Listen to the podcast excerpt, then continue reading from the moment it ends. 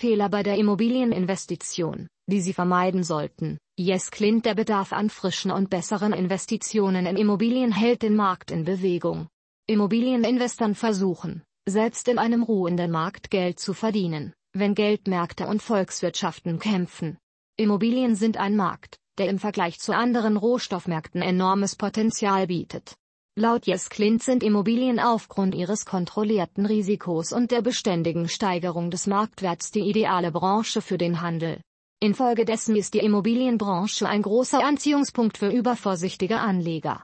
Andererseits sind Anleger aufgrund des geringen Risikos versucht, die finanziellen Auswirkungen ihrer Transaktionen zu ignorieren. Es macht Sinn, dass Kunden in ein paar Monaten zum Unternehmen kommen und wieder gehen. Wenn sie feststellen, dass ihre Gewinne ihre Investitionskosten kaum decken, geben sie dem Markt die Schuld. Sie hätten das nicht getan, wenn sie den gleichen Betrag an den Devisen- oder Aktienmärkten investiert hätten.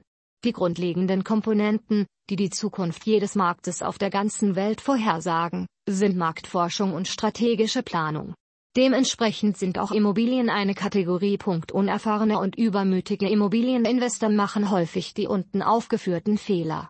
Die grundlegenden Komponenten, die die Zukunft jedes Marktes auf der ganzen Welt vorhersagen, sind Marktforschung und strategische Planung.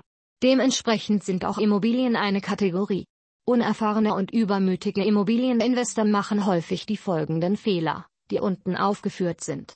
Erste ein Mangel an einer organisierten Strategie Neueinsteiger auf dem Immobilienmarkt haben eine flexible Haltung. Sie wissen, wo sie anfangen müssen, aber sie haben keine Ahnung, wie sie eine Transaktion abschließen oder ans Ziel kommen. Sie sind sich bewusst, dass die Kurse im Gegensatz zu den Aktienmärkten nicht plötzlich fallen werden. Sie tätigen Investitionen und warten auf Preissteigerungen.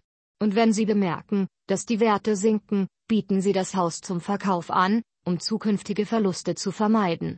Anleger bemühen sich, ihr investiertes Geld nach einem kurzen Nachfragerückgang zurückzugewinnen. Der Verkauf eines Hauses in einem Markt mit geringer Nachfrage könnte für Investitionen katastrophal sein. Dies tritt auf, wenn den Anlegern eine langfristige Strategie fehlt. Sie sind noch weniger in der Lage, aufgrund eines Mangels an Marktverständnis und Fachwissen sowohl positive als auch negative Marktbewegungen vorherzusehen.